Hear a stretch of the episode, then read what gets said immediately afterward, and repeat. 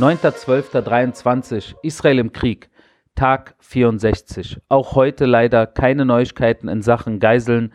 Nach wie vor 137 Geiseln in den Händen der Terroristen im Gazastreifen.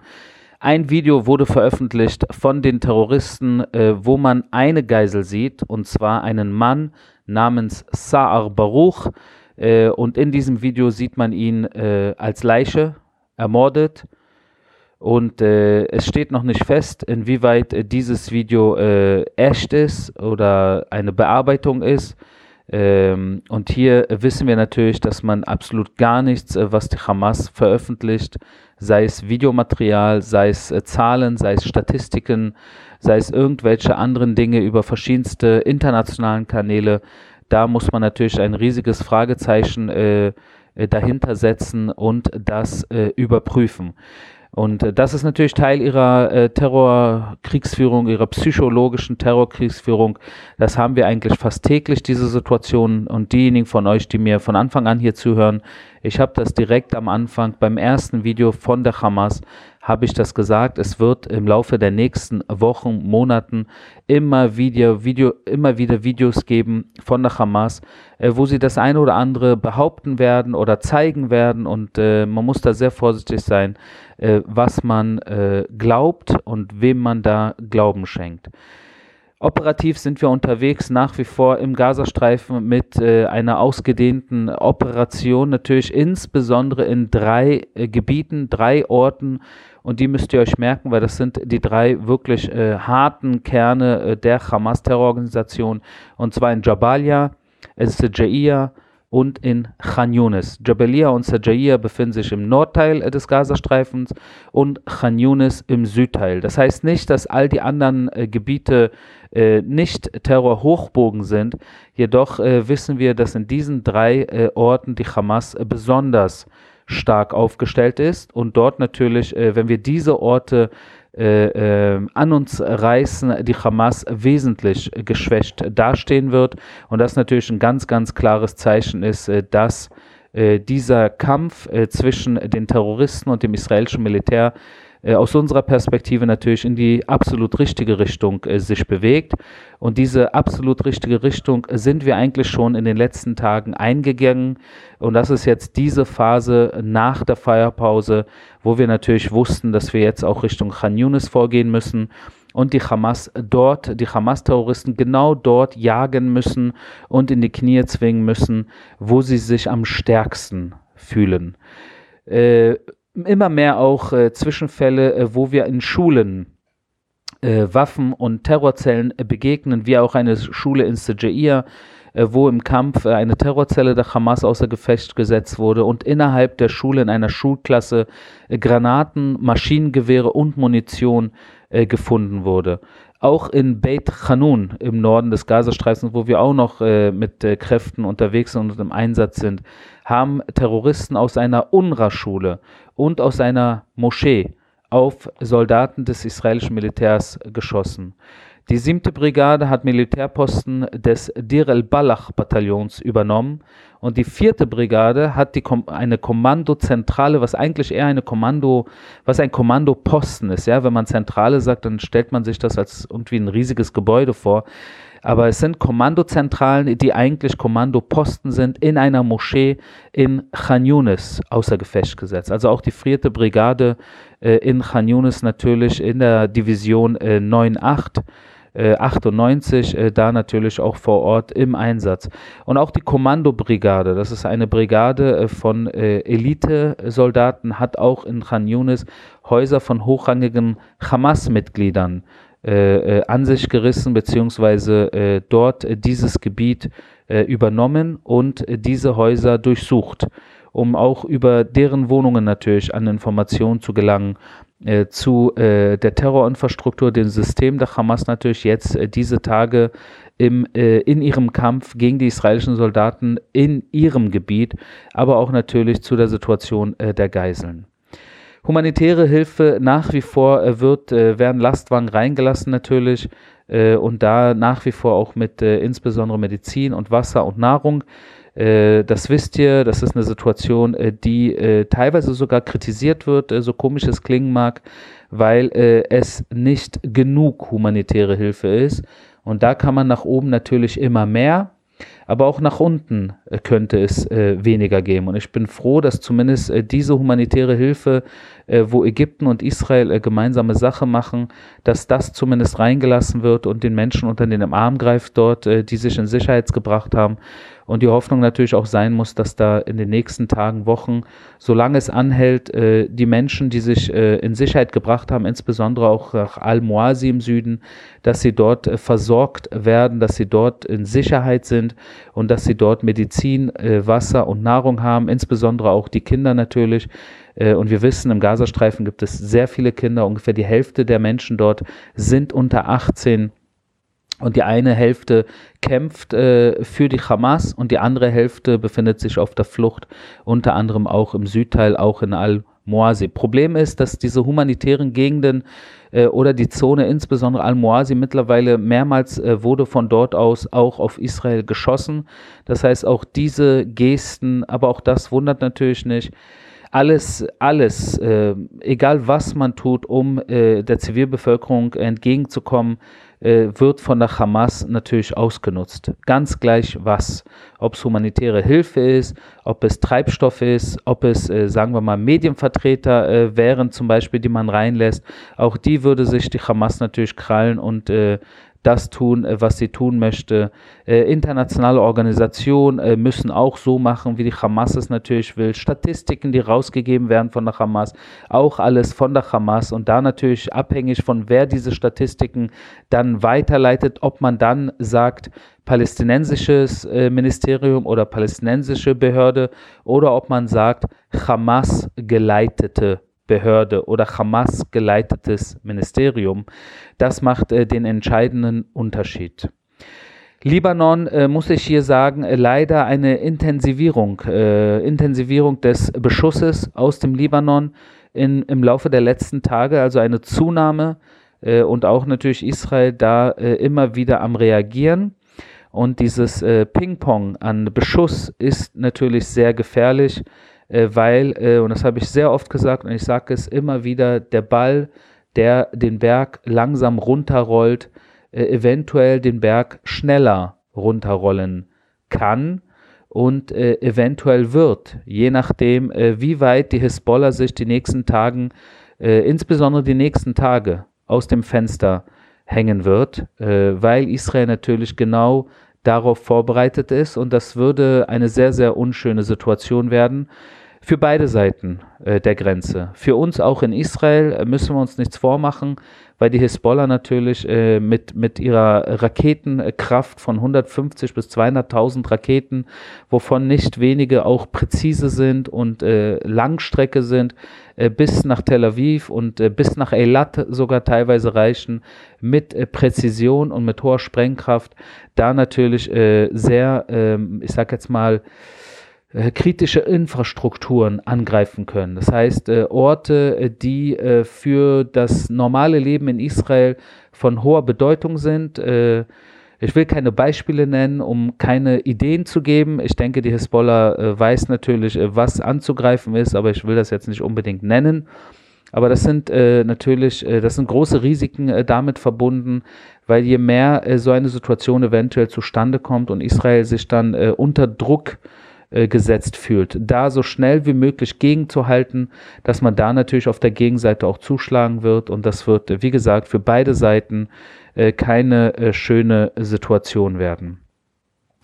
Karl Lauterbach, äh, der äh, Gesundheitsminister in Deutschland, hat tatsächlich gestern oder vorgestern gepostet und getwittert und auf all seinen Kanälen, die ich zumindest kenne, auf Facebook, auf Twitter bzw. X und auf Instagram hat er ein Foto von sich und äh, zwei, drei seiner äh, Parteifreunde äh, gepostet und da hat er geschrieben, SPD-Parteitag läuft auf Hochtouren.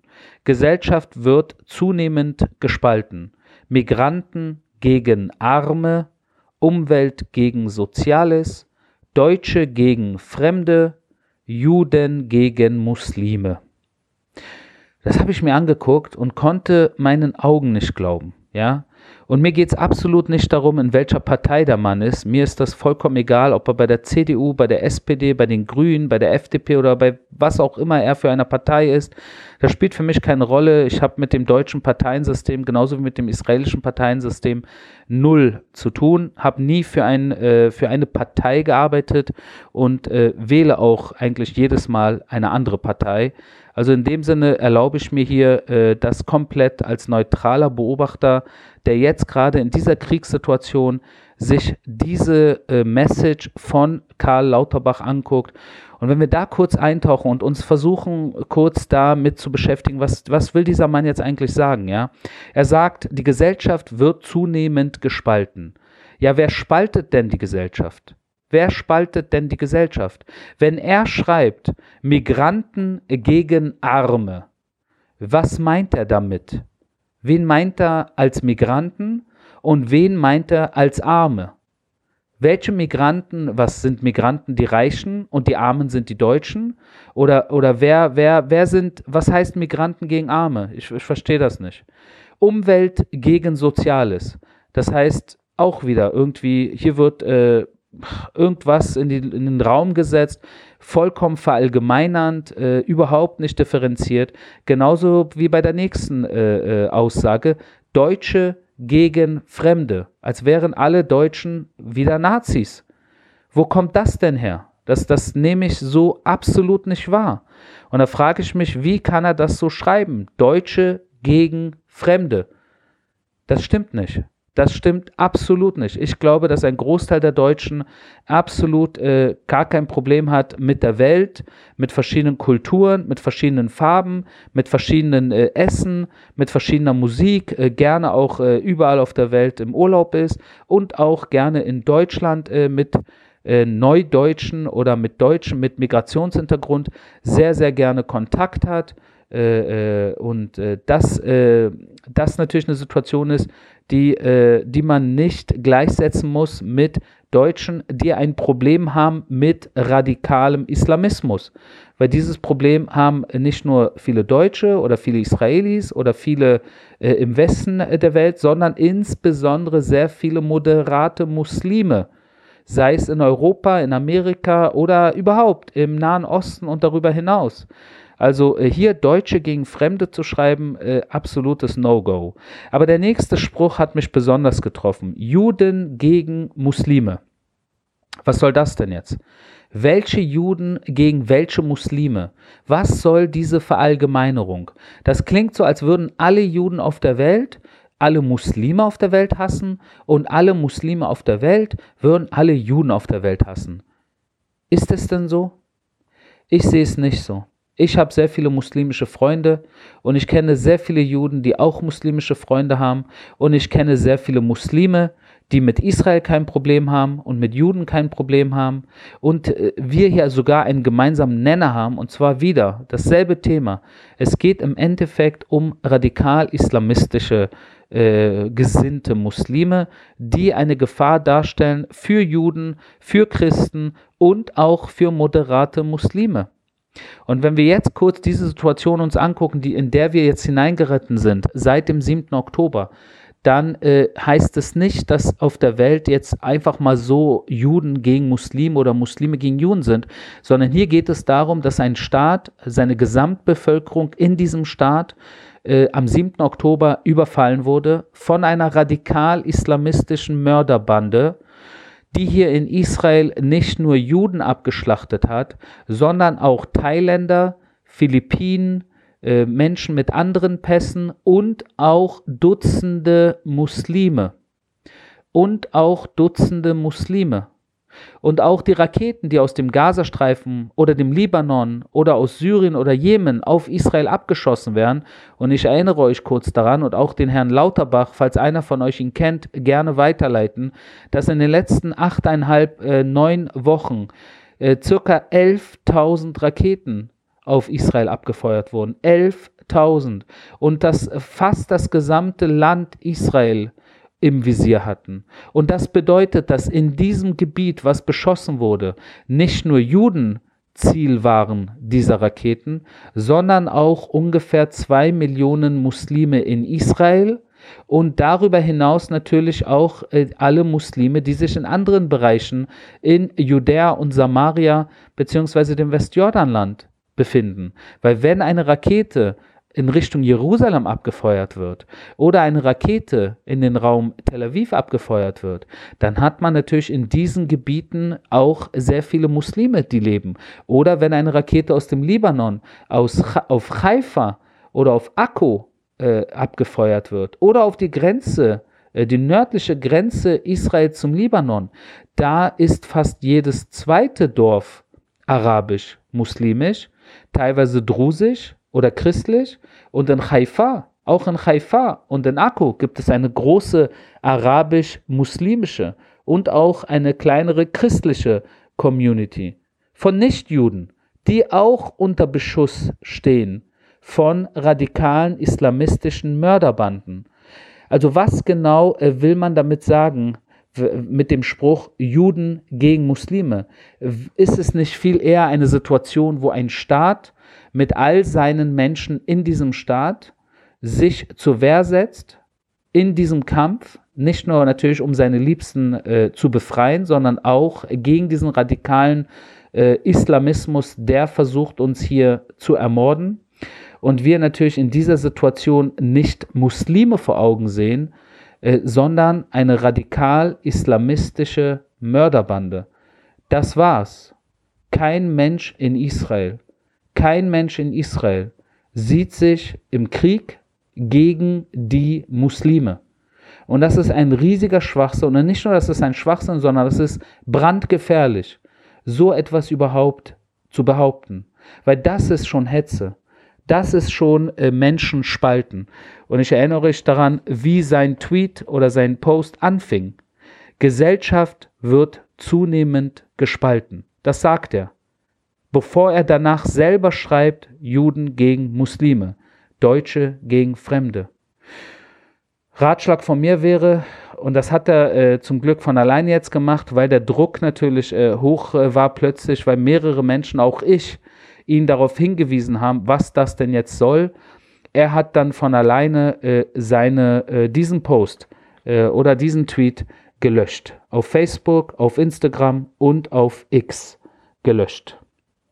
Und das ist äh, too little, too late, wie man so sagt, weil ein wirklich mieser Nachgeschmack äh, wird bleiben. Die Außenministerin Baerbock auch gestern im Gespräch gewesen mit dem iranischen Außenminister. Und sie hat ihn gebeten, zu helfen, die Anspannungen im Nahen Osten zu reduzieren. Sie hat tatsächlich den iranischen Außenminister gebeten, zu helfen die Anspannungen zu reduzieren. Und da frage ich mich, ob die deutsche Außenministerin versteht und weiß und ob ihre Berater verstehen und wissen und ob da wirklich man die Gesamtsituation in der Region des Nahen Ostens versteht und kennt und weiß, was das Kern, was der Kern des Problems ist, in erster Linie für die Instabilität in dieser Region und insbesondere auch in dieser Kriegssituation, in der sich Israel jetzt gerade befindet, vis-à-vis -vis der Hamas, dem islamischen Dschihad, der Hisbollah, anderen Terrormilizen, die vom Iran dirigiert werden, wie zum Beispiel die Houthi-Rebellen im Jemen. Die arbeiten alle, sie arbeiten alle unter den unter den Menschen, die im Iran das Sagen haben. Und diese Menschen sind die Mullahs, sind die Ayatollahs, sind die Revolutionsgarden. Und das ist das Regime, das den Iran seit über 40 Jahren in Geiselhaft genommen hat. Das ist der Kern des Problems. Und den Kern des Problems darum zu bitten, die Anspannungen und die Instabilität äh, zu reduzieren, ich weiß nicht, ob das Satire ist. Das war mein täglicher Kriegsbericht aus Israel. Wir hören uns morgen.